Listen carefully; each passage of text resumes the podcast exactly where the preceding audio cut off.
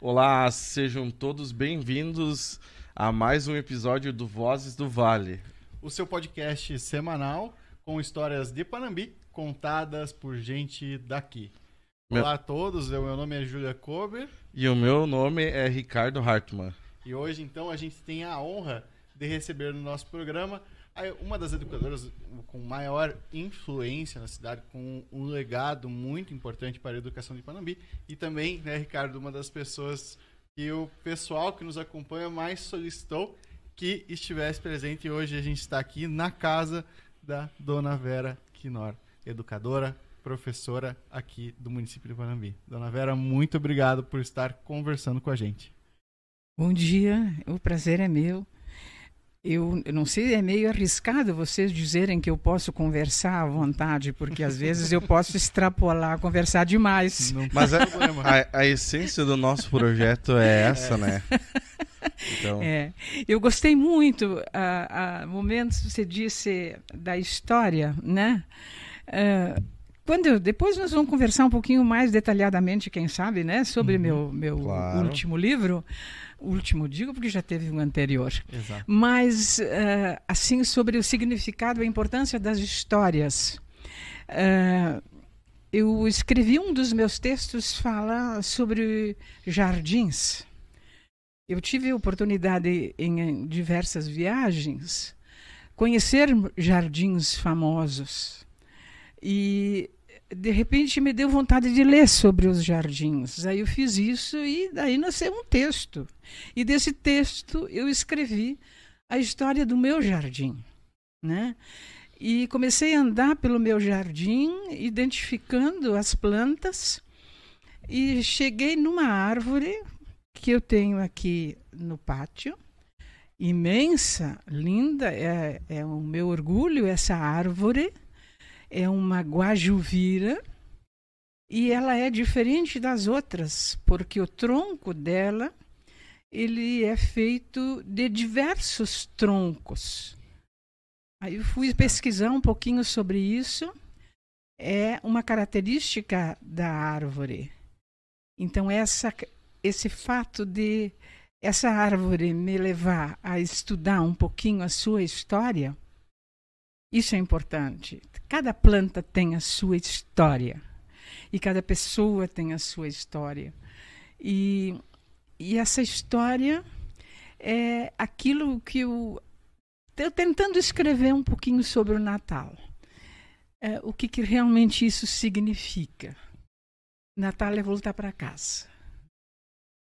Então, de tantas formas que a gente pode voltar para casa, através de uma fotografia, através do encontro com uma pessoa que a gente não viu há muito tempo, através de um cenário, através de uma conversa, um álbum, um escrito que a gente manuseia.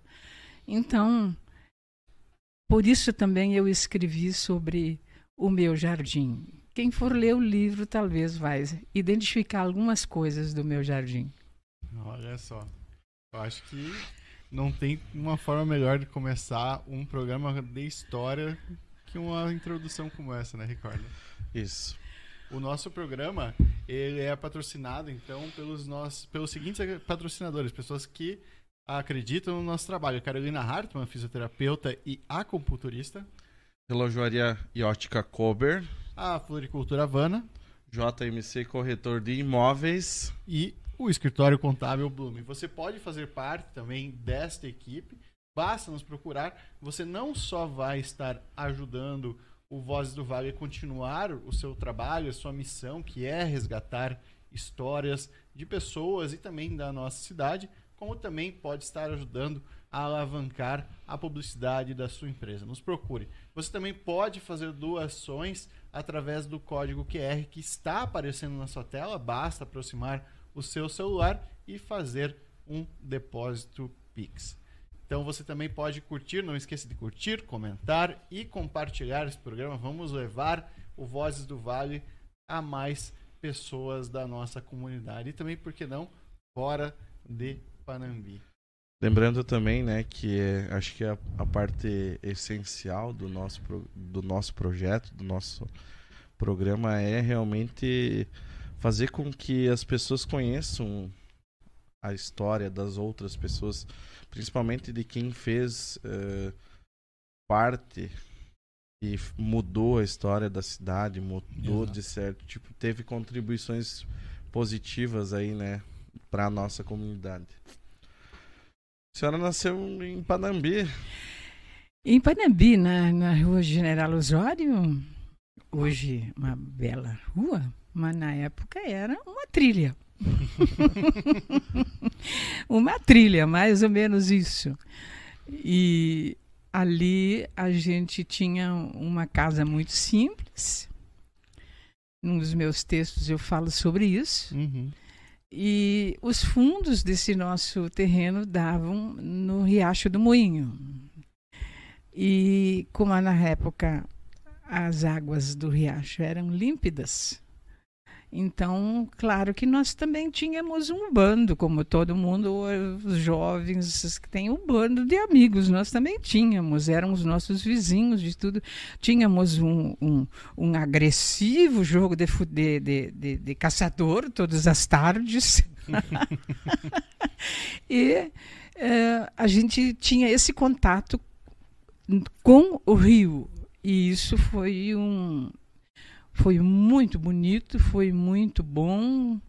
Minha avó morava conosco, tinha vovós dos outros amigos nossos e passamos alguma tarde de verão brincando naquele riacho.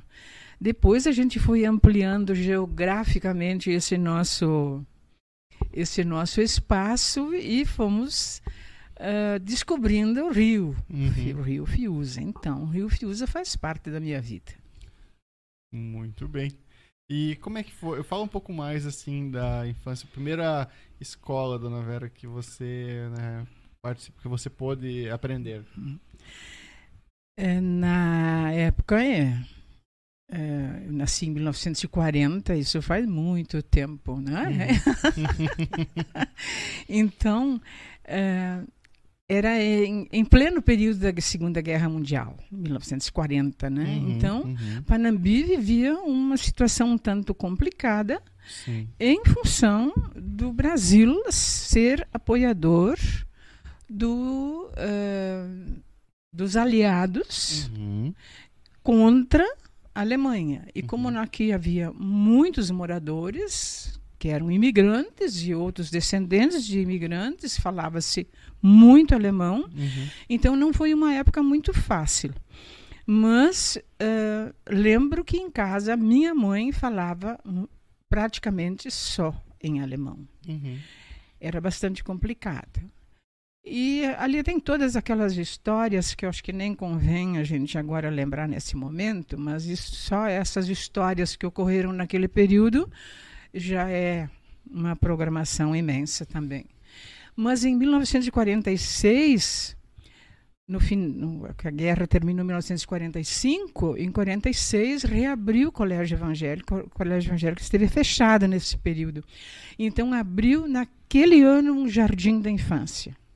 Esse jardim da infância era num prédio, numa casa. É, é, não sei se não é onde era a, a, o restaurante da tua família. Olha só. Ali tinha uma casa e o Jardim uhum. da Infância era ali. Essa foi minha primeira escola. O Jardim da Infância, 1946. Do CEP. Do, era ah, do CEP. Ali dois. na Hermann Fauleber. Na Hermann. Eu, eu lembro que, eh, não, não eu especificamente, mas eu lembro que chegou a ter brinquedos uma época atrás. Será que isso era da escola? Provavelmente. Só, é, olha só. É. Eu sempre quis entender porque tinham brinquedos tão bons atrás ali no quintal. Uma é, época. Provavelmente. É. Que bom que naquela época já se preocupavam que a criança precisa brincar. Né? Verdade. e, e quando foi como é que foi assim, é, quando surgiu o interesse em se tornar educadora? Foi ainda durante esse período na escola? Uh, eu, eu, e às vezes eu analiso um pouquinho essa minha história, porque essa é a minha história, Uhum. né? Ah, eu, eu, eu acho que eu fui privilegiada e muito em, em, pelos professores sensacionais que eu tive. Uhum. Numa época em que muitos desses professores não tinham formação pedagógica, nem existia isso. Era tudo estava começando. Mas pe- talvez pelo pelo dom ou pelo pelo instinto ou pelo pela empatia com as crianças, eu tive ótimos professores. A minha alfabetizadora foi Gerda Weiser, uma professora que eu amo hum, todos os dias da minha vida. Ela foi uma alfabetizadora sensacional e de um método muito simples, mas ela conseguia ela conseguia nos captar de uma forma tão especial. Eu me lembro que nós tínhamos uma cartilha e nessa cartilha eh, tinha um quase toda a página tinha um, uma- um pequeno texto So- e o pequeno texto eh, eh, dava mais ênfase ou mais atenção para determinada letra. Né? Então, eram duas, três frases. Então, ela- nós sabíamos, amanhã nós vamos ler o texto do M, por exemplo. E na hora da leitura, se não havia nenhum, se não se gaguejava ou se não se empacava e não conseguia ler mais adiante, eh, ela dava um prêmio, uma pequena figurinha. Uhum. E quando a gente completava 10 figurinhas, a gente ganhava um lápis. Era sensacional. Como que a gente não ia aprender a ler bem ligeirinho? Foi maravilhoso. Tu vê. Como era, como era, como é, como eram os métodos de ensino hum, quando você tinha lá?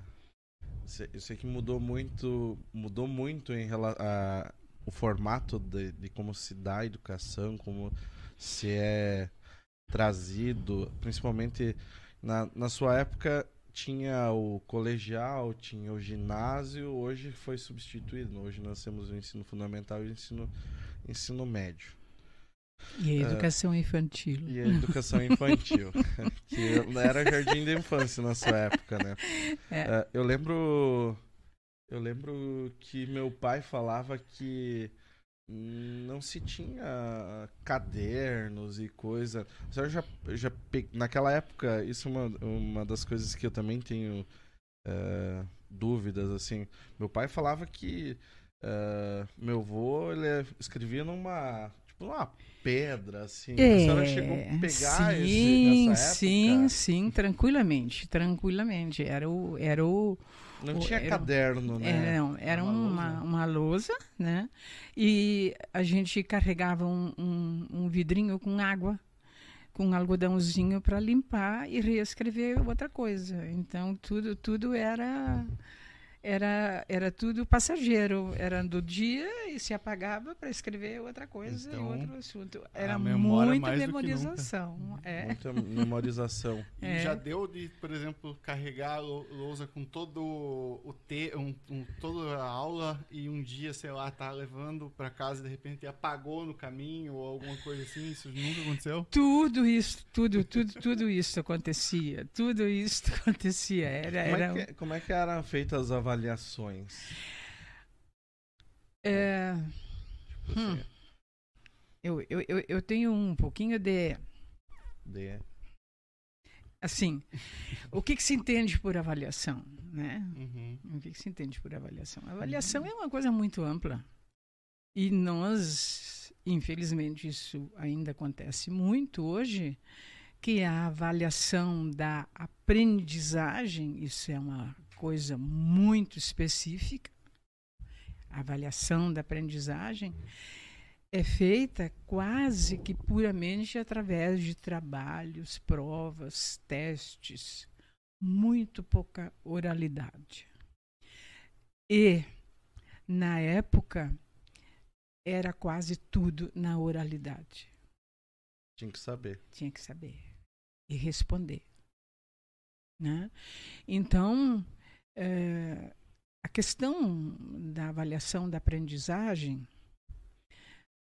não pode, eu tenho convicção disso, ela não pode simplesmente uh, ser expressa numa nota, uhum. não pode ser o resultado de uma prova. Às vezes eu fico um tanto uh, preocupada quando eu vejo que se você fizer isso você ganha dois pontos. Não sei se isso tudo é avaliação da aprendizagem é uma questão que foi discutida a fundo uhum. muitíssimas vezes, continua sendo discutido e uh, tenho certeza que temos ainda que, que crescer nesse sentido da compreensão e da prática da avaliação de aprendizagem. Muito bem. E uma questão, dona Vera, que a gente fala, ainda se debate muito que antigamente havia um o professor tinha uma certa liberdade, por assim dizer, de praticar certos uh, castigos ou punições com alunos que não se comportavam ou faziam algo na sala de aula. A gente eu lembro muito quando antigamente, quando a, a gente às vezes não se comportava, os nossos pais falam, ah, porque na nossa época tinha que o professor podia dar varada, podia. Como é que é? Botar de sentar, castigo. É, botar de castigo, sentar no. Como é que é? Ajoelhar no milho. Essas coisas tinham na sua época. E queria a sua opinião também, se você quisesse se manifestar em relação a isso. É, esse é um, uma, um aspecto histórico, assim, sobre as escolas antigas, uh, que é que ocorreu, uhum. que ocorreu, mas uh, não, ao menos dentro do meu conhecimento, uhum. não na intensidade do que hoje, às vezes, uh, esse assunto é, é tema de grandes discussões. Não sei se foi até lá. Uhum. Mas o que acontecia realmente era exigência de respeito. Uhum. Por exemplo, quando o professor entrava na sala de aula, ficava assim em pé. Depois, depois a gente sentava. E uh, muitas situações dessas, assim, uh, perdemos um pouquinho disso durante os as últimas décadas. Mas é, esses dias eu estava olhando. Eu vou contar um segredo. Opa! Vai ficar bem guardado. Eu estava olhando uma série coreana, sul-coreana, hum. e até uh, o Miguel Falabella, que é um, um, ator assim bastante conhecido, ele fez uma análise sobre essas, hum. essas séries sul, uh, sul-coreanas que estão fazendo bastante sucesso. E o que que, o que que ele falou? Exatamente nessas séries, geralmente, o cenário e, e a história toda uhum. da série é uma família, né? Então, trata muito da, do tipo de cultura, do tipo de... do modo de vida, em realidade, do modo de vida daquela família que é abordada, então, naquela série, né? uhum. né? E a questão do, do, respeito, da reverência, do agradecimento são muito fortes nessas séries.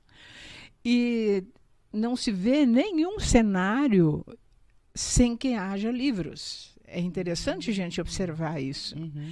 Geralmente as histórias são bem românticas, assim, mas assim os cenários são belíssimos eu assisti algumas em que uh, uh, o cenário era Seul. Uau, que espetáculo! Que, como é que eu não vou olhar isso? Então já contei o segredo, não vou contar mais. Interessante. Uma outra questão, dona Vera, que eu acho que, uh, conversando com pessoas que trabalharam com você ao longo desse tempo, é, é a questão da acessibilidade da inclusão da, das crianças, da, dos adolescentes na educação. Porque acredito que quando você entrou e você passou o seu ensino, me, uh, o seu educação inicial, os anos iniciais, ensino me, uh, fundamental e médio, uh, não era de tanto tão fácil acesso como é hoje. Não que hoje também é totalmente, mas é, há uma acessibilidade muito maior do que há 40, 50 anos atrás, não é mesmo? sem dúvida. Era assim, o, o ir à escola era a minha família era, era muito simples, como todas da minha rua e as que eu conhecia e o, a escola que a gente frequentava era uma escola particular era era pago etc e tal. Mas é, era realmente uma prioridade da família a gente abria mão de muitas coisas lembro da minha mãe de abrir mão de muitas coisas em função de minha irmã e eu podermos estudar depois, quando eu fui fazer magistério, não existia ainda aqui, não existia ainda a Escola Nacional de Fátima. E, mas eu tive uma irmã que foi. Ela foi uma. Como é que eu vou dizer? Ela abriu caminhos para mim. Ela tava, foi estudar em. conseguiu trabalho em Cruz Alta e começou a estudar na escola Anis Dias. E eu era dois anos mais nova que ela e em seguida ela me levou junto. Morávamos numa casa onde tinha seis moças, éramos pensionistas e estudávamos na escola pública e de tarde trabalhávamos. Então isso foi diferente, quer dizer, a gente tinha que buscar muito, a gente tinha que querer sabe? A gente tinha que querer, eu vou fazer, vou me privar de alguma coisa, mas eu vou fazer isso, isso vai ser bom. Eu fico, às vezes, um pouquinho. É, não decepcionada, não, uhum. os tempos são outros. Não dá para ser como era ali. Mas, assim, aquele desejo de, de alcançar determinada coisa, ou para a vida, uhum. ou é um pouquinho. É, diferente. Está um pouquinho diferente, um pouquinho mais apagado, né? Uhum. Então, hoje, por exemplo, eu tenho um, um, texto aqui no meu livro que, que chama uh, Latim e Música. Uhum. É, isso é da minha adolescência. Nós tínhamos aulas de latim, era do currículo, e tínhamos aulas de música, que era do currículo. E esse mesmo professor que era professor de latim era professor de música também. E em, durante a pandemia aí, eu olhei, estava no Face, olhando algumas coisas assim. Eu não, não sou muito fã de rede social, mas uhum. eu fico olhando as pessoas que eu conheço, leio, olho fotos, enfim. E uma, uma moça que era daqui, de Panambi, a Miriam Miller, vou dizer o nome dela, ela mora em Porto Alegre. Os pais dela não vivem mais, mas ela mora em Porto Alegre. Postou uma fotografia desse professor na rede social. E eu olhei e a minha memória começou a, a rodar. Me lembrei das aulas dele, daí eu escrevi um texto sobre esse professor. E uh, o que que ele fazia? não, ele não tinha formação pedagógica, mas ele próprio gostava muito de música. Uhum. Então, o que, que ele, que, que metodologia que ele usava? É, como ele gostava de música, ele dizia os nomes dos compositores e nós tínhamos um, um pequeno coral, nós tínhamos uh, um caderno, tinha uma, uma porção de coisas que tinha que escrever mas o que, que ele exigia de nós? Antes de conhecer uma música, principalmente músicas de concerto, eh, nós tínhamos que conhecer a biografia do autor. Uhum. Né? Então, em seguida me veio a memória, está no meu texto isso, uh, ele, ele também proporcionou para nós escutarmos músicas de concerto na escola. Ele trazia de casa aqueles discos, é, aqueles discos é, rígidos, enormes, assim, né? Cada 45 rotações, era uhum. isso? Acho, era é, isso? acho que era uma coisa era assim. Os, é? os, pratos que eles os chamavam, pratos, né? Isso, que eles eram bem é. pesados. Então, é, ele trazia de casa isso e tinha um tocadisco na escola muito, muito simples. Ele ajustava aquela agulhinha e nós escutávamos. Mas, então, escutávamos, por exemplo, um noturno de Chopin. Mas, antes disso, nós tínhamos que. Já, nós já conhecíamos toda a biografia de Chopin que ele era polonês, que ele morreu muito cedo, com 30 e poucos anos, que ele foi muito infeliz na vida amorosa dele, teve muitas decepções, etc. E tal. Com isso, a música rodando, uma música triste, muito uma música que até hoje as sonatas e os, todas as músicas de Chopin são assim. A gente se identifica porque elas levam à introspecção. E aquilo foi assim maravilhoso e nós começamos a gostar desse tipo de música. Ninguém é obrigado a gostar desse tipo de música, mas nós fomos levados porque nós conhecíamos e nós, e nós tínhamos afinidade com o tipo de vida que aquele compositor teve no, do país de onde ele, de onde ele veio e de onde, onde, onde, ele nasceu e onde ele morava, do tipo de vida que tinha naquele país, que tipo de problemas, e isso ele conseguia trazer para aquelas músicas. E tudo isso nos levava à introspecção, mas nós já sabíamos a história dele. Então, isso era uma técnica metodológica uh, espetacular. Né? E por isso que eu sou muito da biografia. Eu não consigo ler um livro sem, sem... ler um pouquinho da biografia da criatura um que escreveu esse, uhum. esse livro, né? Eu gosto muito. Posso falar tanto assim? Pode, pode. O programa é para isso. O programa é para falar. Ai, meu Deus do céu. eu, eu gosto muito, ah, por exemplo, dos autores, falando em, em leituras. É, eu gosto muito dos autores que hoje estão muito conhecidos no mundo de um cubano hum. é, chamado Leonardo Padura.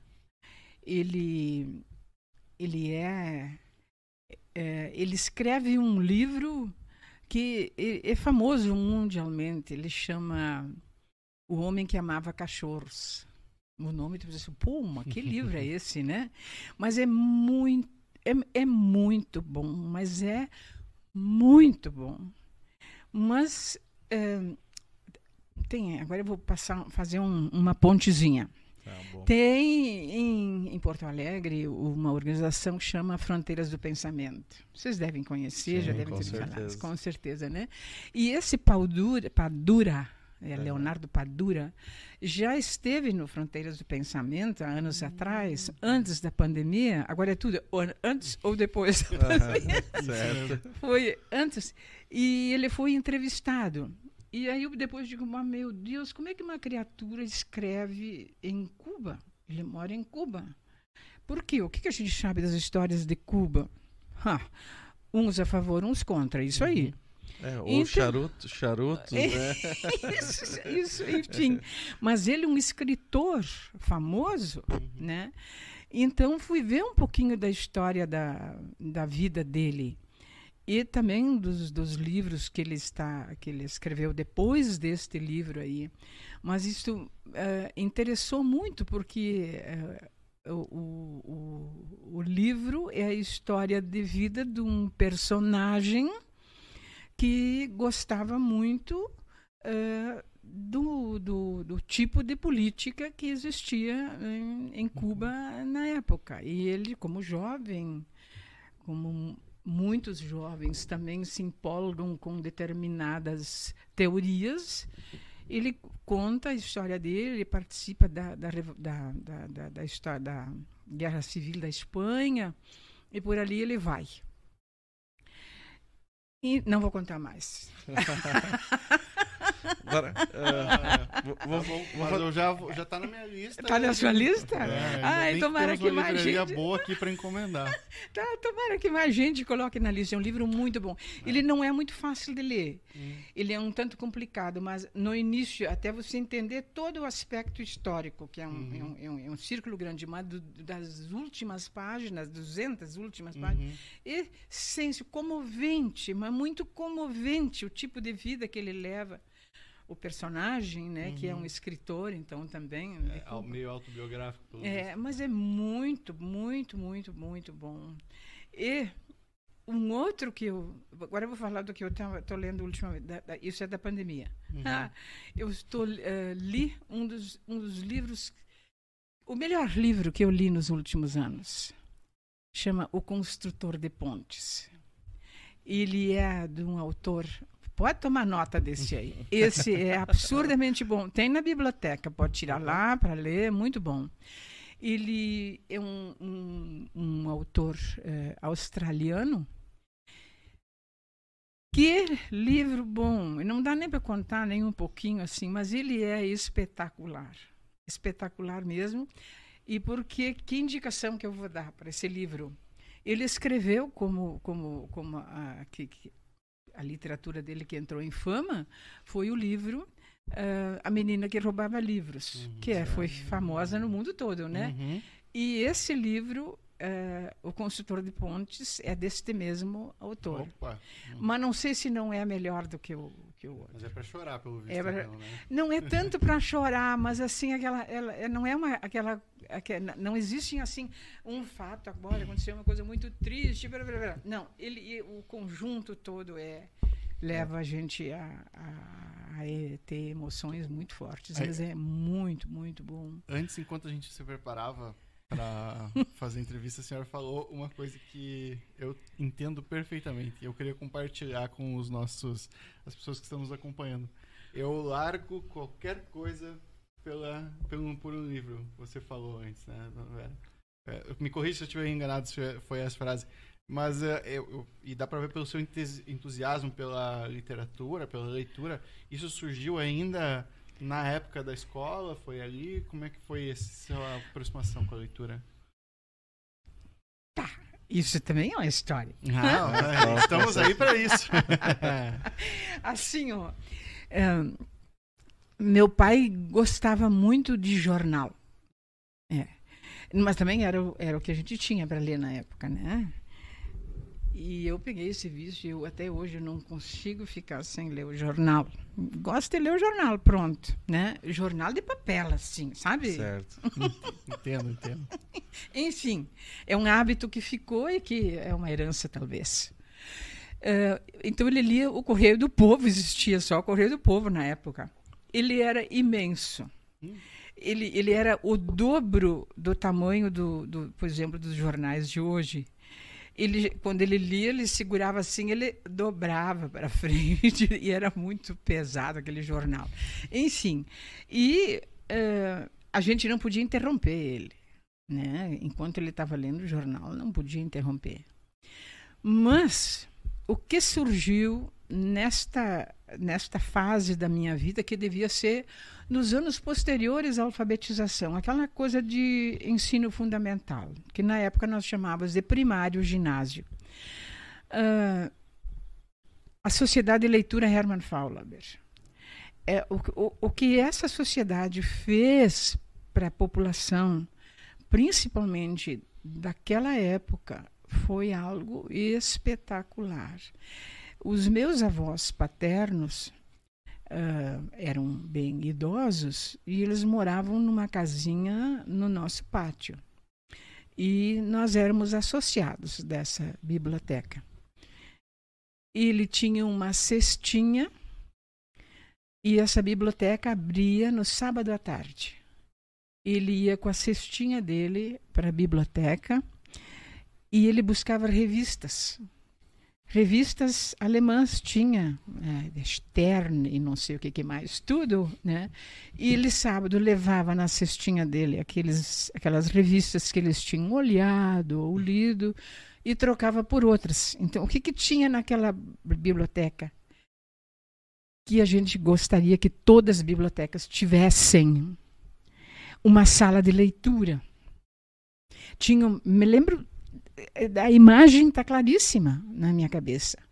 A gente entrava, tinha uma mesa grande e na parede, presos em ganchos, inúmeras revistas, jornais, e a gente podia sentar ali, pegar aquilo, ler, olhar, e se quisesse levar, nós tínhamos que ir até o balcão e fazer o registro. E também daí tinha o balcão, onde atrás do balcão estavam os livros. Não se podia andar por entre os livros. Isso era uma pena. Quem escolhia os livros para a gente ler era a, a, as pessoas, a bibliotecária, que dizia: esse tem livro adequado para a tua idade. Uhum. né?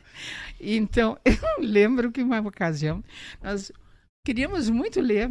Claro que eu tinha um grupo, nós éramos um grupo de gurias, todo mundo a gente lia e discutia essas coisas da escola. Assim, tu pega um livro do Érico Veríssimo, tu precisa ver as coisas que escreve ali. E quem é que agora, quem, quem é que vai tirar o livro da biblioteca? Resumo da história: nós não lemos o livro que tinha nos indicado, mas, mas em compensação, até hoje eu leio O Tempo Vento e me encanto.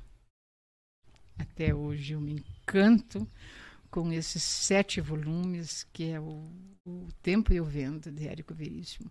Eu não sei. É, é tão chão, tão nosso, tão sul, tão. É, é, me diz muito. Até hoje me diz muito. Né? Adoro os escritores atuais. Gosto demais de Luiz Coronel, poeta. Meu Deus, que poemas lindos! Leio os poemas dele que ele publica no jornal inclusive está sendo candidato a fazer parte da, a, da Academia Brasileira de Letras, só que a preferência é por uma atriz, enfim, não sei o que uma atriz tem a ver com, é. com, as, com, com a Academia Brasileira de Letras, mas tudo bem, Brasil é Brasil, vamos lá. Sempre teve umas escolhas meio polêmicas. Meio né? polêmicas, meio esquisitas. Mas, enfim. Então, uh, é, é é por aí que a gente tem que, tem, tem que andar e as leituras nos proporcionam essas coisas. Né? Gosto imensamente da Lia Luft, gosto imensamente da Marta Medeiros, não perco nada disso. Gosto da Davi Coimbra, gosto. É, aí vai. Mas gosto muito hum. de um autor, Mia Couto. Hum. Mia Couto é, é da África. Uhum. Ele também já foi convidado no, no Fronteiras do Pensamento. Espetacular. Tenho um, até eu tenho esse livro, porque quando eu, eu, gosto demais, eu tenho que comprar, porque eu preciso sublinhar muita coisa. E o livro de biblioteca não dá para fazer isso. Não dá para rabiscar. é, Terra Sonâmbula é o nome do livro. É muito, muito bom. Não, agora não vou mais falar de livro. É, eu tenho, uh, tenho uma curiosidade, assim. Uh, a senhora fez o, o primário e o. Ginásio. Ginásio, é. Uhum. O ensino médio. Na época, é. No, no evangélico. Uh, qual, qual era o professor na sua época, qual que é a professora uh, que a senhora via assim que era uh, mais inteligente, ou vamos, vamos não, acho que inteligente é, é, é um pouco que a senhora pudesse lembrar assim, aquele cara ou aquela mulher, ela era diferenciada, ela era de, além um, do seu tempo, é uhum. um gênio, alguma coisa assim. Qual qual professor, o professor da época que a senhora poderia citar assim? Sempre, sempre tem alguém que marca a gente, Uau. né? Uau, isto é difícil. Isso é muito difícil. Sabe que eu gostava de todos, mas claro que eu gostava mais de alguns por causa da disciplina que eles estavam ensinando, estavam uh, ensinando, né, o conteúdo, tudo que se trabalhava, né. Mas o seu Wegerman era um professor de matemática espetacular. Tinha uma uma uma metodologia também muito muito simples, mas eu não conseguia me arriscar a ir para a aula de matemática sem dar uma olhada nos exercícios que, que a gente tinha que fazer em casa. Então, o professor Vega Maneira, professor de matemática, excelente. Esse seu professor Petzold, que era professor de latim e de música, ele era uma pessoa diferente. Escrevi um texto sobre ele. É, ele era diferente, mas, mas era muito bom. A minha alfabetizadora, da professora Gerda Weiser, era ótima. E, e daí tínhamos, assim, o professor Praz era uma pessoa que tinha um conhecimento muito grande de geografia, de história. Era professor de inglês também. E nós tínhamos um, uma época um professor que a gente perdeu o contato. Em, em, em, certo momento, a escola buscou um professor de português fora de Panambi. Então, veio para o colégio um professor Borba. Borba. Borba. O professor Borba era professor de português, ele era um, uma criatura, assim, tremendamente extrovertido, ele era solteiro, Céus, que aulas bem boas nós tínhamos com o professor Borba. Ele ficou alguns anos em Panambi. É, em certa ocasião, nós íamos a Porto Alegre, anos depois, e paramos num lugar, não me lembro como é que chamava o lugar, não sei se era Coxilha Velha ou alguma coisa assim. Paramos para almoçar. Esse quem, quem eu encontro o professor Borba. Foi um encontro muito especial. Agora, o meu gosto pela literatura e pelo tempo que eu dedico a isso, uh, eu tive professores no magistério, eu fiz em Cruz Alta também, uhum. que me marcaram demais.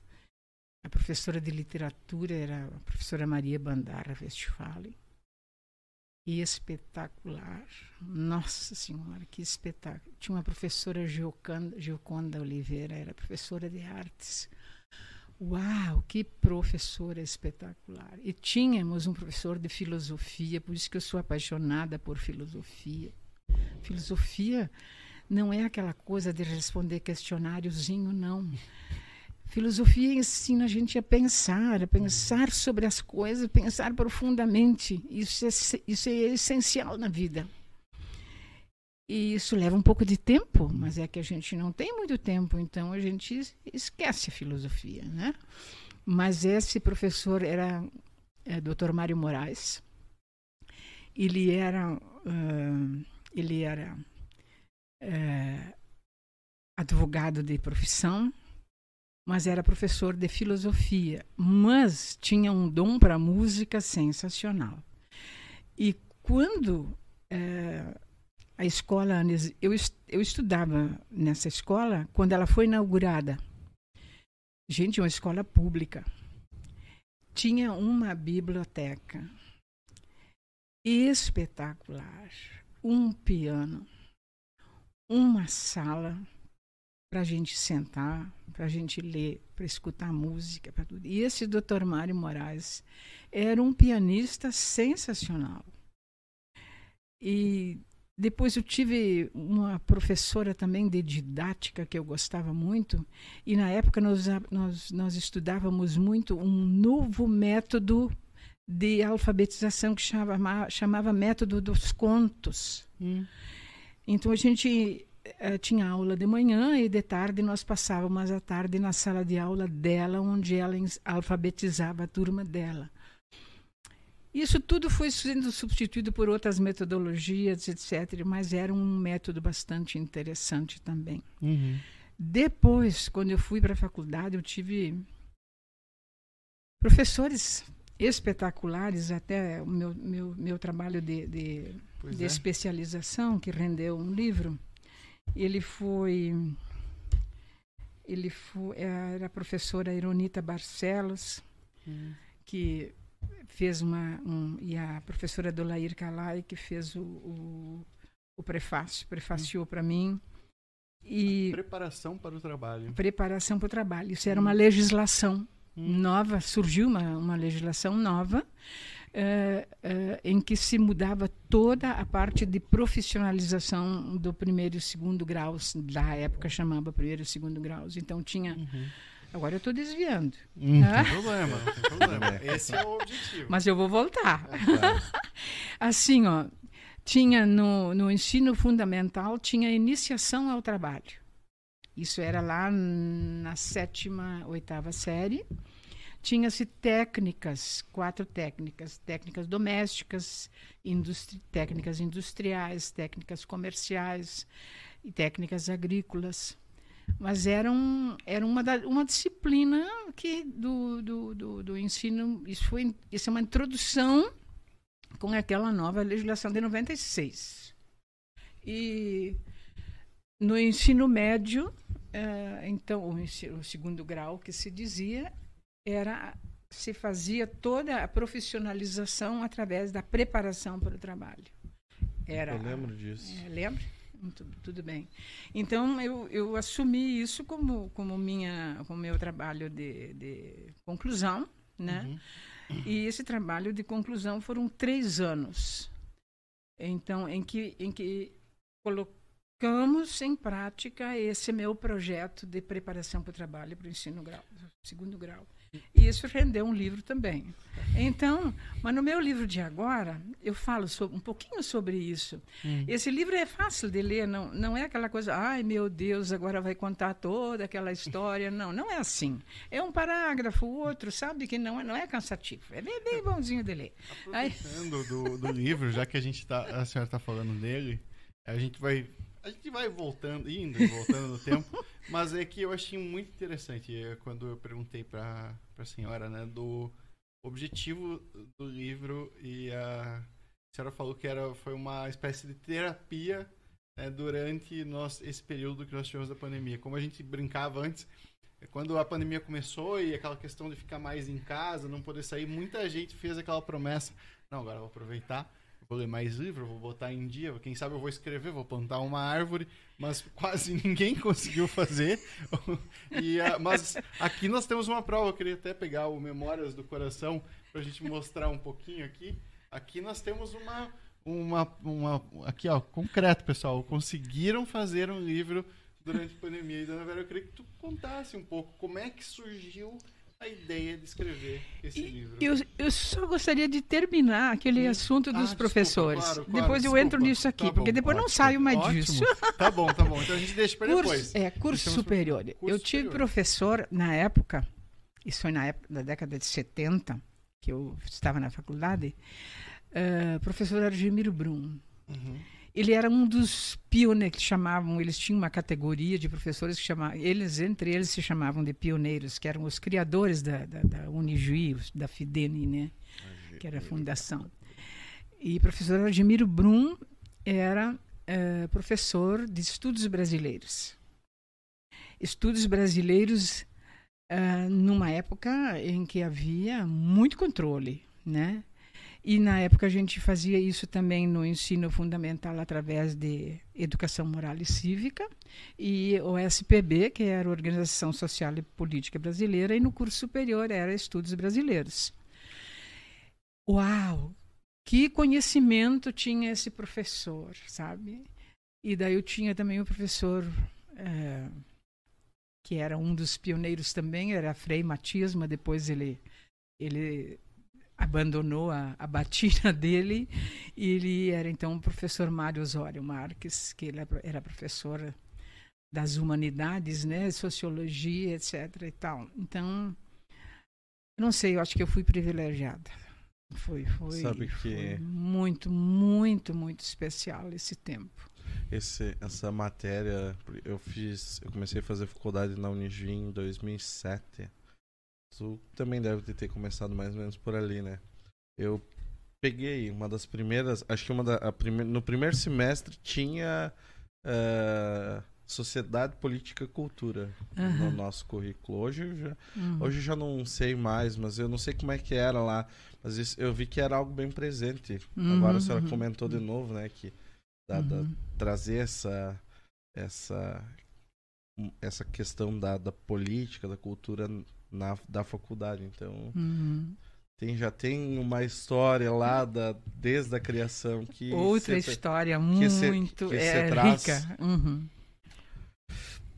É. Eu... Fala, fala. não, não, não. Eu, eu, acho interessante isso. Tava uma coisa que também, quando a, a, gente entrevistou o nosso primeiro convidado, a gente teve o privilégio também de trazer outro educador, o, o professor Ney, Ney é, o seu Ney. Sim. E ele falou muito também da época quando tinha latim. E a senhora uhum. também trouxe isso e eu acho incrível o latim poder. Eu não entendo nada, mas eu acho uma língua tão bonita de ouvir as palavras e eu, eu acho uma pena que isso também tenha sido tirado, de certa forma, do currículo, foi removido do currículo. E você falou da filosofia, né, professora? A filosofia, por exemplo, a minha turma, não, não sei, Ricardo, como é que foi para ti, filosofia mas a gente ética. não teve o, na, na, no ensino médio o, a, a, filosofia ela era muito tímida a forma como a gente tinha Uhum, ela. uhum. Eu não sei como tá atualmente, mas eu acho realmente uma pena que, Uhum. que conteúdos como esse acaba, acabam sendo deixados de fora Uhum. ou ignorados. V- Vamos dizer assim que eu tive eh, contato com um pouco mais de filosofia foi na faculdade mesmo. A gente teve uma matéria lá de eu fazia engenharia mecânica, mas tinha a grade curricular básica, né? Uhum. Vamos dizer assim, as matérias eh, Uhum, que era uhum. português, eh, sociedade, Uhum. política e cultura. E eu tive contato, então, na época com eh, filosofia e ética.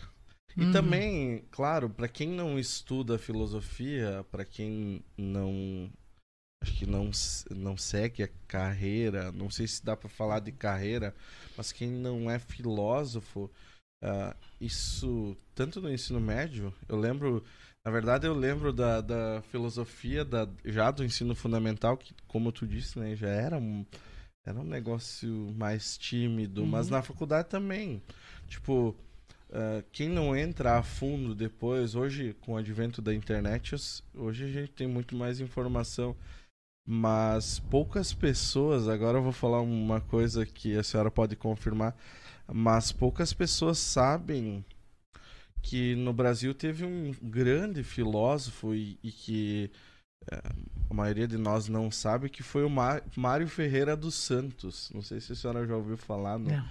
no Mário Ferreira Não, dos. Santos.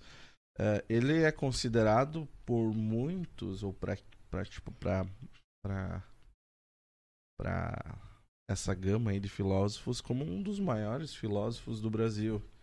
Entende? Uhum. Então, tudo isso, tudo isso, tudo isso eh, tirando, né? Quem não entra, a filosofia em si ela é mais Uhum.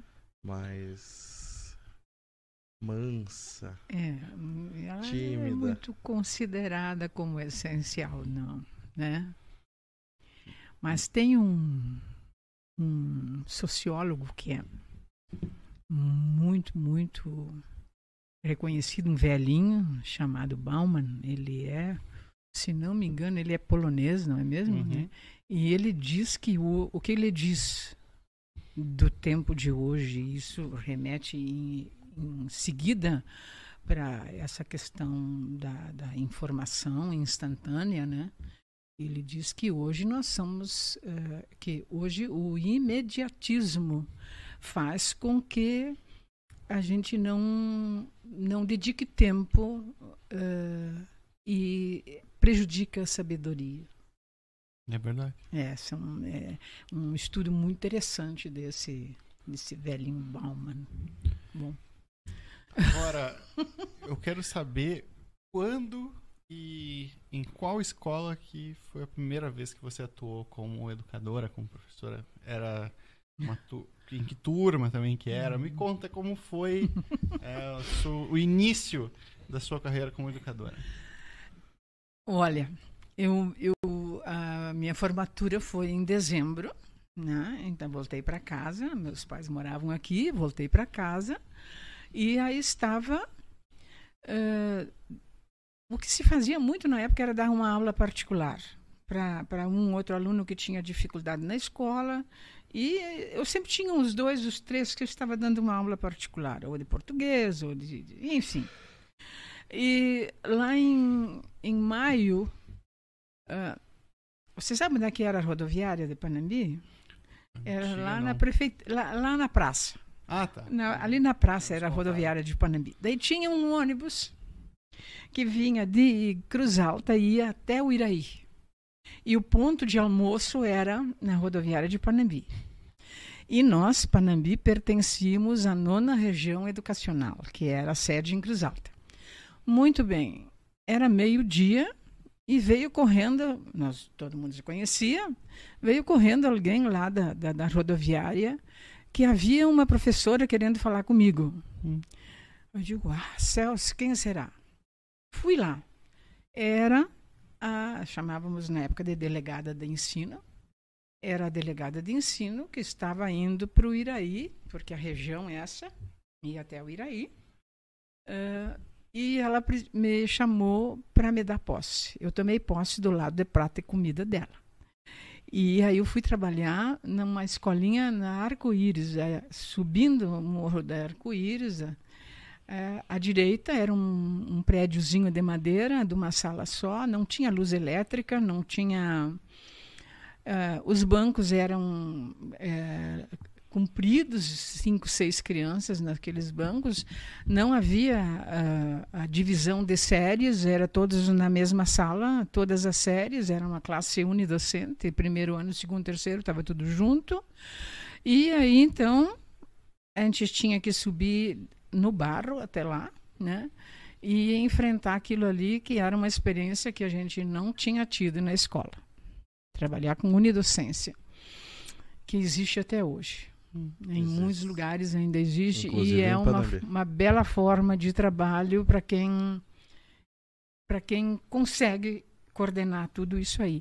Mas eu fiquei só uma semana ali, daí eu fui cedida porque eu tinha feito uh, concurso para o magistério estadual, mas daí eu fui, fui chamada e fui cedida para o colégio evangélico. Aí fiquei alguns anos no colégio evangélico trabalhando com quinta série, sempre com quinta série.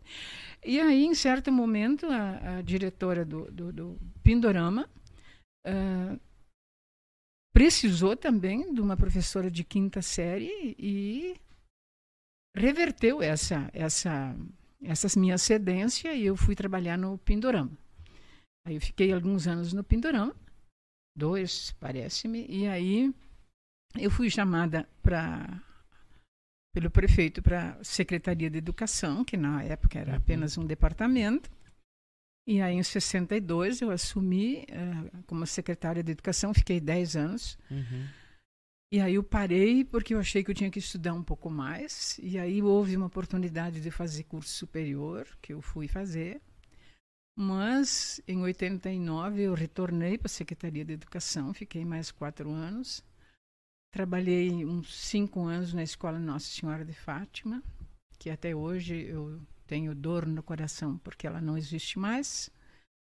E depois dos outros anos eu trabalhei na, no, na escola Poncho Verde, sempre com orientação educacional ou com supervisão. E Trabalhei como conselheira no fui conselheira, fui do conselho diretor da Unijuí, fui conselheira, fui do conselho diretor do CEP, fui conselheira do Conselho Municipal de Educação, que eu ainda uhum. sou. E, uhum. enfim, uhum. essa história é longa. É uma longa carreira, né? Agora, secretária municipal de educação, 10 anos. Eu queria que você explicasse assim, um pouco como é uh, chegar a um cargo desses que para um município é o cargo máximo para um, que um, alguém ligado à educação pode chegar no município. Uhum. Queria que tu explicasse um pouco, dona Vera, como é que foi Do livro trabalho. falamos então depois. Sim, tá. depois. Agora a gente quer saber da sua carreira um pouco. Deixa eu tomar uma aguinha aqui. Tranquilo, tranquilo. A conversa é assim, né? Bom, eu tenho aqui um texto sobre educação. Uhum. Não, como eu disse, ele está dividido em três partes. A primeira parte é o início, quando eu, comecei a trabalhar. É uma das, foi uma coisa assim. Não, não tenho que, que sentimento que eu tive, não sei. Uhum. Mas foi um, um, um período uh, onde a gente via as coisas acontecerem. Uhum. Uh, era Panambi e Condor. Nós éramos. Condor ainda não tinha se separado de Panambi. E era a época, não sei se vocês lembram disso, viajando por aí, vocês não lembram de umas escolinhas de madeira verdes lá de, em alguma coxilha perdida por aí nesse Rio Grande? Já. É. Já. Era essa época. Era um, um projeto. Uhum do estado do Rio Grande do Sul de dar acesso à escola para uma imensa população que não tinha esse acesso em função de estar uh, longe das escolas e perdido às vezes nos fundos de, um, de, um, de uma estância ou de um, uma fazenda.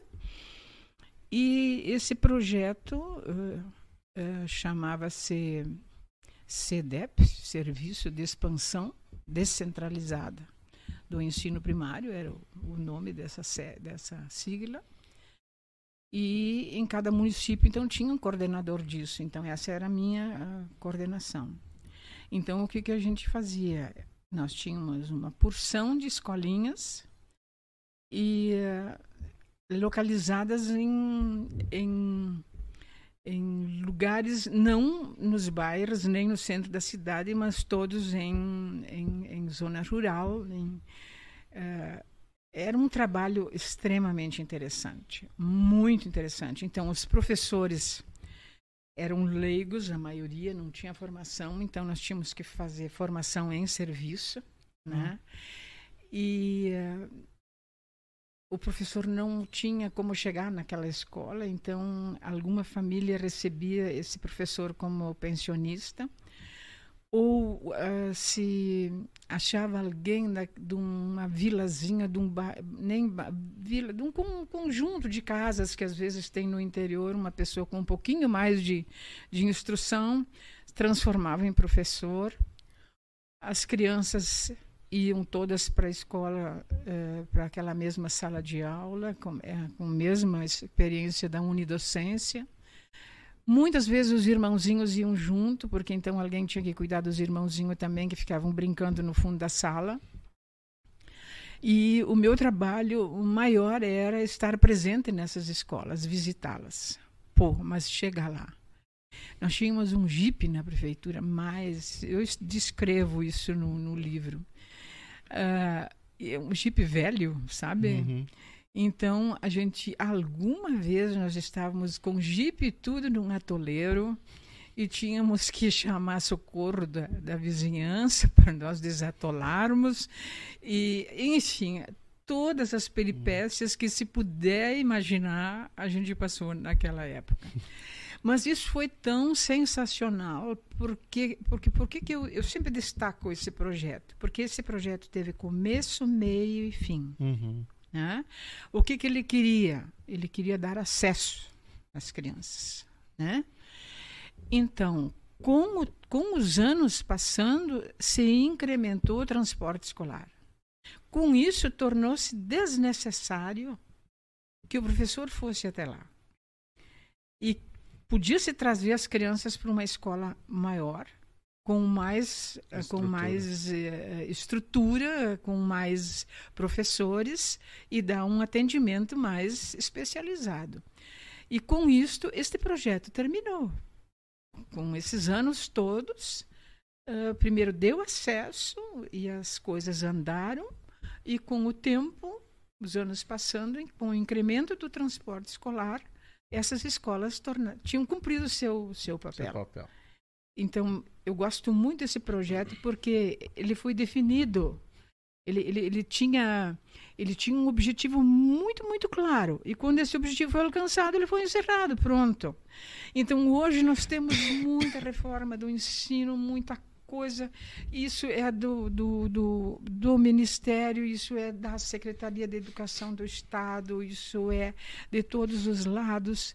E parece assim que a gente não se liberta daquela coisa que cada, cada governante quer implementar um tipo de projeto educacional com algumas ideias uh, inovadoras, entendidas como inovadoras, e com o seu governo tudo isso termina e o outro começa tudo outra vez. Isso tudo prejudica muito.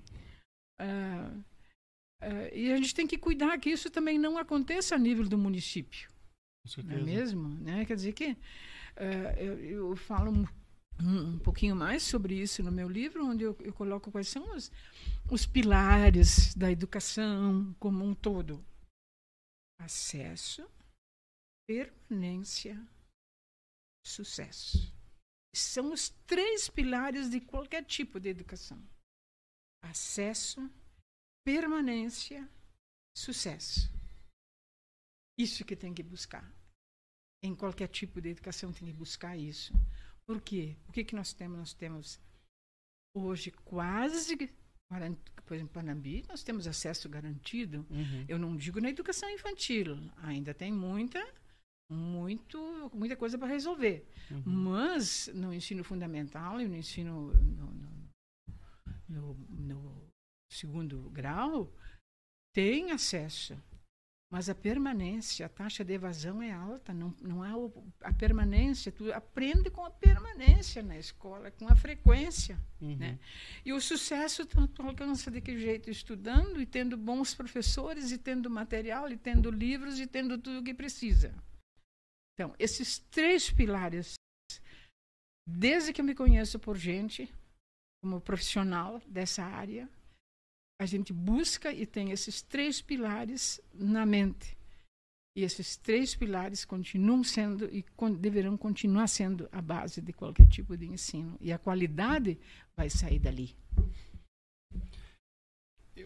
Dona Vera, eu já tive a oportunidade de conhecer alguns ah, secretários, né, não só de, de, de várias pastas, pessoas que conheciam já o, o setor, que eram o setor, Uhum. e que quando foram escolhidos antes de, eh, de assumir a pasta, falavam para mim, não, eu vou usar toda a minha experiência, todo o meu, Uhum. todo o meu currículo para fazer as mudanças que eu quero. E depois eu conseguia conversar quando terminava o tempo na pasta e a pessoa, olha, percebi que realmente é um desafio e tanto, mas eu acho que está no caminho certo. Eu queria saber é, uma avaliação sua desses 10 anos, assim, ah, considerando toda a, toda a experiência que você já tinha antes como educadora, você conseguiu ah, implementar o que você aprendeu e trazer mudanças efetivas para a nossa educação?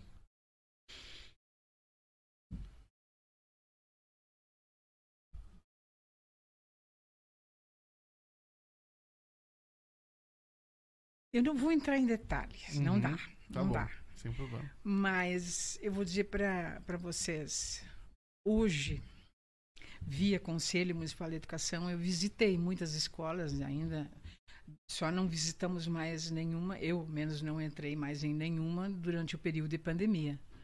Mas é um prazer imenso ver uma escola bonita. Olha, tem algumas bibliotecas dessas escolas que eu entrei e tinha vontade de ficar ali, sabe? aquela ideia de biblioteca para valer, né? Tem tem muita coisa boa, mas não quer dizer que está tudo pronto. Uhum. Ainda acho que tem que haver uma injeção muito, mas muito forte na educação infantil. E ainda muito forte nos anos iniciais do ensino fundamental, com tempo integral para todas as crianças. Perfeito. Muito bem. e os momentos mais marcantes? Assim, que teve, acredito que com tantas décadas trabalhando, houve aqueles momentos que fizeram ah, arrancar algumas lágrimas dos olhos. Conta agora, compartilha com nós agora. Eu sou, eu, eu sou muito emotiva, meu Deus do Ah, céu. não tem Preciso problema. me controlar muito para não chorar. nós também. Choramos muitas vezes, é. É. Mas olha, assim. Eu gostei muito, gostava muito do trabalho que a gente fazia no- na Escola Nacional de Fátima, com o tipo de, de trabalho que a gente fazia ali de formação de professores. Uau, isso era muito interessante. As- tenho lembranças das irmãs maravilhosas. Madre Auxiliadora, nossa senhora, que, que pessoa fantástica. E ah, foi a primeira vez que me convidaram para ser para ninfa de turma. Isso foi um problema complicado para as emoções. né? Outro momento, assim, bastante é, emocionante foi quando esse meu trabalho que eu fiz é, como trabalho de conclusão do curso superior. E, e, trabalhei três anos com uma com a mesma turma, primeiro, primeira série, segunda e terceira do segundo, segundo grau, numa prática, na, na, na, ideia de uma prática de preparação para o trabalho, quando eu soube que o governo do estado estava editando esse meu livro, esse meu livro chegou em todas as escolas estaduais do Rio Grande do Sul. Foi difícil. É que é um.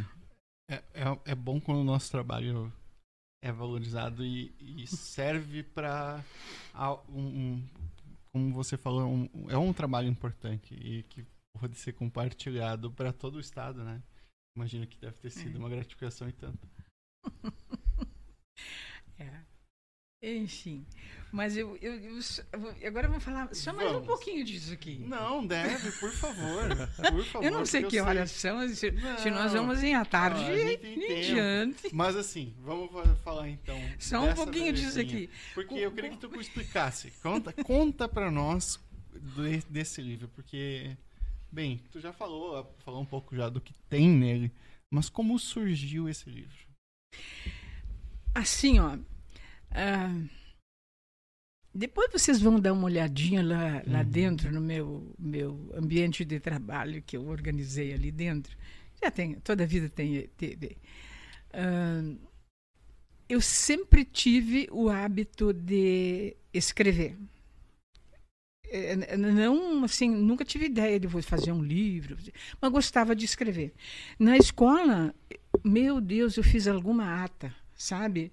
Então, aquelas coisas. Ah, escreve, você tem facilidade, vai escrevendo isso aí. Esse tipo de coisa aconteceu muito na minha vida. Uh, inclusive, quando a gente fez esse livro da. da, da isso aqui.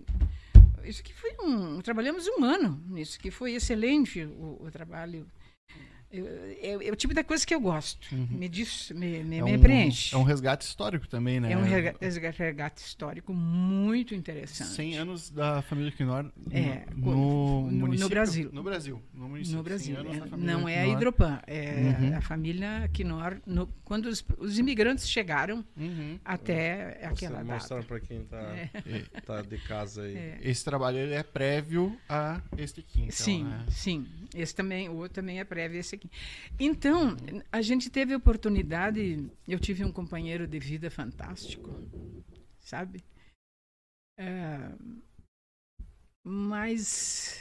E nós tínhamos gostos semelhantes, a gente gostava de viajar.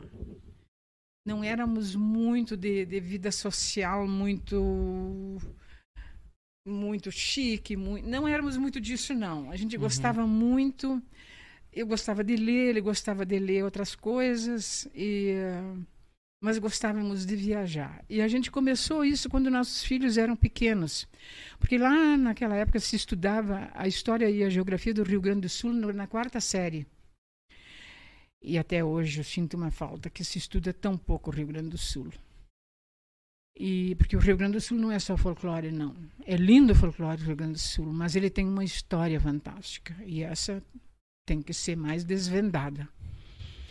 Então, nós, eles estudavam o Rio Grande, uh, Santa Vitória do Palmar, uh, Bagé, enfim. Então, o que, que nós fazíamos? A gente, quando dava tempo nas férias, arrumava o carro do jeito que ia e íamos conhecer essas cidadezinhas ficava uma semana fora. E a viagem sempre tornava-se mais longa que isso. E daí nós tínhamos também um, um, um, casal amigo, que era o Henrique Hartmann e a esposa. Eram nossos irmãos do coração também. E eles faziam a mesma coisa com os filhos dele e nós fazíamos isso. Na época tinha uma Kombi, uma Kombi horrorosa, sabe? Ia toda criançada, íamos. Eu escrevi aqui um pouquinho sobre nós fomos ver sete quedas antes de que antes da, do alagamento da, da, da, do. Lago de Itaipu. Uhum. Aí fomos ver o. o- o- nós vimos, eh, fizemos um passeio, eles gostavam de pescar, fomos passar uma semana na beira do Rio Uruguai. Escrevi isso também. E algumas coisas assim tem no livro, historinhas, né? Mas eh, quando a gente viajava mais longe, a gente foi ver o Nordeste, a gente foi ver o Norte, a gente foi ver uma aldeia indígena, a gente foi fazer tudo isso aí. Sempre eu escrevi todos os dias. Eu não conseguia. Eu tenho lá dentro agendas desse tamanho. Eu escrevia cada dia que tinha se passado. Eu fui diversas vezes para a Europa.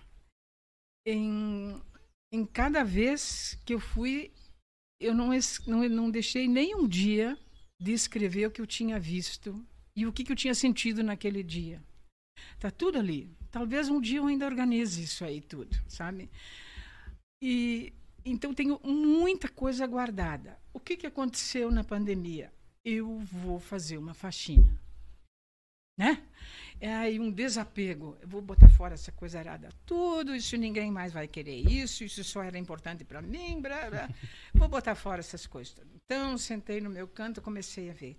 Eu tenho cadernos grandes dessa grossura, cheio de recorte, cheio de coisa colada, cheio de coisa recortada daqui e dali. Eu ia folheando e lendo. Ah, mas isso era tão lindo. Uh, que poesia linda que era essa. Sofri e guardei tudo de novo. Não consegui botar fora de jeito nenhum. E daí os meus, meus filhos, meus netos, tudo começaram a se empolgar com isso e disse assim, agora tu vai escrever. Escreve tudo isso para guardar. E aí nasceu Memórias do Coração. Com- comecei a escrever com tudo aquilo que eu tinha ali. Então tem um- 17 textos de histórias da minha vida. E eu tenho uma neta também que agora ela se formou no curso de comunicação, ela é muito muito comigo, né? E aí eu disse para ela, digo, você vai escrever, você vai fazer a capa para. Eu vou. Aí mandei um xerox do livro para ela, mora em Florianópolis. Uhum. E aí ela começou, ela eu começou a ler e foi me mandando ideias e essa é a capa dela. Essa capa é a florzinha dente de leão. Uhum. O texto do, da florzinha dente de leão está aqui. É linda a história desta florzinha. Por isso que eu já falei antes umas quantas vezes. Cada planta tem sua história, cada pessoa tem sua história. E a florzinha do dente de leão tem uma história linda.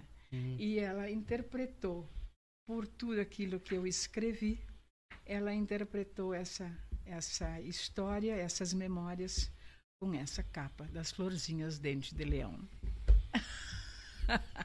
assim nasceu. Como acredito que deve ter ficado muito orgulhosa de poder ver o livro pronto, ver isso concluído e teve aquela, aquele lançamento lindo, né, há pouco tempo atrás também. Foi né? muito bonito, foi muito bonito, foi, foi muito especial. Eu, eu até homenageei naquela noite uma um pouco mais aqui. um, um que ele era primo do meu, meu ex-marido, do meu marido. Ele tem 90 e poucos anos, ele é engenheiro de profissão, mora em Porto Alegre, mas ele sempre me incentivava muito por causa desse livro. Ele sempre dizia: não deixa passar, escreve isso, Uhum. guarda isso, registra isso. Quando ele, a gente se encontrava, ele dizia: escreveu isso, escreveu aquilo. E depois que, ele, que o livro ficou pronto, ele ficou feliz da vida, porque era história, muita história dele também, né? Uhum. E aí ele disse, tu continua escrevendo. E aí, cada vez que a gente se encontrava, ele me cobrava muito, tu tá, estás escrevendo? o que, que você escreveu? Não escreveu nada? Então, agora, no, no lançamento do, do meu livro, eu, eu convidei e ele veio. E foi a primeira pessoa para quem eu dei minhas memórias do coração. Olha só. Ai, dona Vera. é emocio... no mínimo emocionante. A senhora também me falou antes, né, que Tem várias memórias aqui nessa casa, né? A gente, isso é uma coisa legal da casa, né? Que cada. Você falou, por exemplo, das, da, das árvores, né? Mas cada coisa que a gente. É, artigo de decoração, ou seja, uma mesa, tudo tem uma memória, tudo tem uma história. Eu queria que tu falasse um pouco mais, que a gente depois. Uh, agora, enquanto você vai conversando e contando um pouco, a gente vai mostrar algumas imagens que a gente vai fazer aqui da sua casa. Então, me fala um pouco mais sobre isso também. Eu acho que nós precisamos mais algumas horas. É, na verdade, nós vamos ter que vir aqui mais vezes. Você sabe disso, né? Que não é a primeira vez que é, a senhora vai participar do programa, né? Tem, tem 17 histórias aqui. Exato, né? 17 programas, né? Tá entendendo? É, vamos ver. Mas eu, eu, gosto de, eu gosto desse tipo de coisa. Porque, uhum. enfim. Ah, vocês estão vendo ali que está armada a minha árvore de Natal. E. Uh, os enfeites que tem nessa árvore, eu coletei de todos os lugares onde a gente perambulou nesse mundo. Tem enfeites de, de, de uma feira de Natal de Rotenburg, da Alemanha. São lindíssimos. E, enfim, de todos os lugares a gente foi coletando. E o presépio ali embaixo são figuras, as figuras, as personagens do, do, do Natal. E são figuras, se você olha, uma uh, que velharia isso, tá feio, já tá, já tá na hora de botar fora. Não, não vou colocar fora não, porque eles têm uma história. Uma história muito bonita. Eu tinha uma colega de trabalho que ela era uma artista, uma artista a professora Gisela Kittel. E trabalhei muitos anos com ela. Ela é, sempre era, ela é, realmente ela conseguia transformar uma uma folha de, de, de, uma árvore, uma folha caída de uma árvore, ela conseguia transformar aquilo em alguma coisa artística muito. E, e a, da, a família dela era muito dessa área, e a mãe dela também, a Frau Kraft, Talvez pessoas idosas lembrem dela. E essa Frau Kraft fez artesanalmente esses personagens desse presépio. Eu guardo até hoje com muito prazer. A gente arma cada um, os reis magos, os pastores, o anjo, as ovelhas, Maria, José, tudo isso, todos os anos. Esse ano eu disse para minha filha: estou muito cansada, não consigo me abaixar direito, acho que eu não vou fazer árvore. Nem ouse, mãe, foi a resposta. Tá aí. Isso é muito interessante. Hum. Ali perto da lareira também tem uma, uma, uma porção de enfeites que uhum. esses enfeites que eu trouxe muitos nessas viagens de Alemanha e de, de outros países da Europa, uhum. muita coisa feita de madeira. É, é, é, é quase uma escultura. São, é, é, muito comum, é muito, muito próprio da cultura também de, de, valorizar esse tipo de coisas, mas são muito bonitinhos. E numa, numa viagem de Nordeste, nós conhecemos, nós estávamos viajando e conhecendo, fazíamos roteiro no Nordeste, encontramos um casal. Uh, no ônibus, todos foram se apresentando, eles se apresentaram e falaram em inglês. Eu disse para o meu marido: digo, olha, essa é a gente da tua terra. Mexia com ele, que ele tinha mais sangue vindo de lá do que eu. e procuramos esse casal eles estavam meio isolados, né? Então eram alemães de Munique, estavam passeando no Brasil, uma viagem, uma excursão turística. E a gente passamos um dia juntos. No outro dia eles foram embora e nós fomos embora também. Mas ficamos, eh, ficou uma ligação tão grande que eles vieram diversas vezes para o Brasil e nós íamos juntos para a praia. Eles ficavam aqui em casa, passeamos por tudo, viajamos até Montevidéu, enfim, tornamos-nos muito amigos. E eu estive também diversas vezes na casa deles e fizemos viagens muito interessantes. A minha última viagem eu fiz com um neto meu e passeamos muito. Foi uma experiência fantástica viajar com um neto de 15 anos. Foi muito especial e uh, tudo tudo através dessa amizade que a gente teve que perdura até hoje. Uma outra coisa ali, pra, antes da gente encerrar, é as fotos que você tem né, da, da, sua família. Eu achei muito bacana que você falou que você mostra para os seus netos também. É né, uma forma de preservar também, resgatar a história da família de vocês, não é mesmo? É isso, isso é fantástico. Eu tenho ali dentro, no, no, num cantinho ali numa parede, eu fui organizando as uh, fotografias das nossas origens. Aí eu explicava para eles assim, ó, essa é a família do teu pai é Quinor, a família da tua mãe é Borchardt e, a, e a, as vovós na época tinham ainda outros nomes que a vovó assumia o nome do marido. Né? Hoje a gente não, não tem mais isso, uhum. né? Então, mas em certo momento também tinha uma avó que chamava Gressler e, enfim, e eu, eu me lembro de uma época que eles estavam aqui em casa e disse assim, vó, mas como que pode isso então? Não, você é um pouquinho isso, um pouquinho aquilo, um pouquinho aquele outro. Ah, meu Deus, isso foi tão complicado. E aí eu comecei a organizar essas fotografias. Fiz uma parede ali, né? Então tem, resgatei umas fotografias muito, muito bonitas.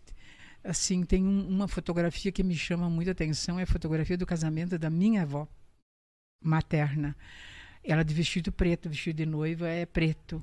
Então, esse tipo de coisas a gente foi resgatando. Então, coloquei tudo uh, na, na, parede, separando o, o, que, que era dos Quinor, o que, que era do, dos Borchert, e, e, fui, então, para eles conhecerem os avós que eles não conheciam, não chegaram a conhecer, e, enfim, foi, sempre foi uma parede que todos gostavam de olhar. Uhum. a gente pode olhar também. É isso que eu, eu acho bacana, isso porque normalmente a gente deixa os álbuns, as fotos guardadas em álbuns, isso. e hoje já ficam em caixas, empilhadas, a gente tem que ir até lá hum. para ver. Eu, eu acho bacana deixar exposto é, e é, é uma forma de é. guardar mesmo. Por isso que eu não gosto de fotografia de celular.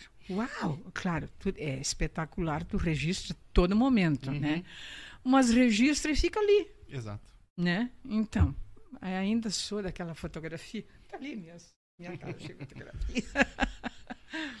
Bem, Dona Vera, a gente gostaria de agradecer por essa conversa. Como a gente falou, não é uma entrevista. A gente não gosta de chamar de entrevista, a gente gosta de dizer que é uma conversa, é um momento de contar histórias, compartilhar histórias. E a gente tem muito ainda a conversar com a senhora, sem dúvida nenhuma. Eu já falei no início do programa, é uma pessoa que foi muito uh, requisitada pela, pelas pessoas que assistem os nossos programas e que a gente gostaria de conhecer mais o seu legado, a sua história. Então, mais uma vez, muito obrigado e que não seja a primeira vez que a gente esteja aqui conversando.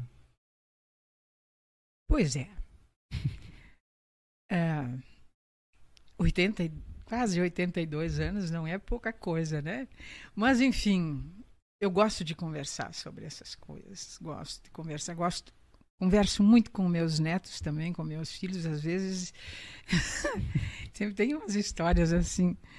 Eu tenho uma personal, porque eu tenho problema de mobilidade, então eu preciso fazer exercício, essas coisas. E daí o Eduardo disse para ela: não deixa a mãe conversar muito, senão ela não vai fazer o exercício.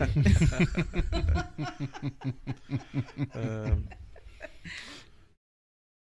para nós encerrar agora. Uhum. Uh, pensando em todo esse envolvimento que a senhora teve, a importância da educação na sua vida, que, qual é a mensagem que a senhora gostaria de deixar tanto para para quem é aluno, tanto para quem é professor uh, hoje?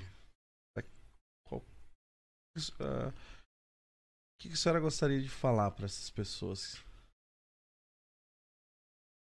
É, vale a pena. Vale a pena. E nossa vida nós que construímos com as decisões que a gente vai tomando na vida. O importante é pensar nas decisões que a gente vai tomando.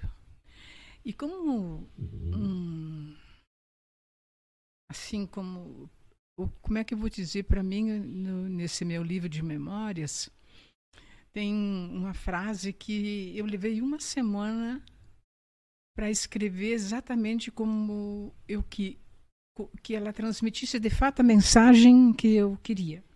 Porque era um tempo muito difícil, de muita solidão, de muito medo. Enfim, eu queria escrever uma frase e eu levei uma semana, mudei, mudei, mudei. Agora eu vou dizer para vocês essa frase que vou deixar para mensagem para vocês. Hum. Por entre lamentos e perdas, porém, não podemos deixar de acreditar na certeza de que haverá, com um novo concerto de sons e cores, um tempo de primavera. Olha só. Lindo, lindo. Bem, a gente agradece mais uma vez. É, Ricardo, nossa programação dessa semana continua. O Vozes do Vale.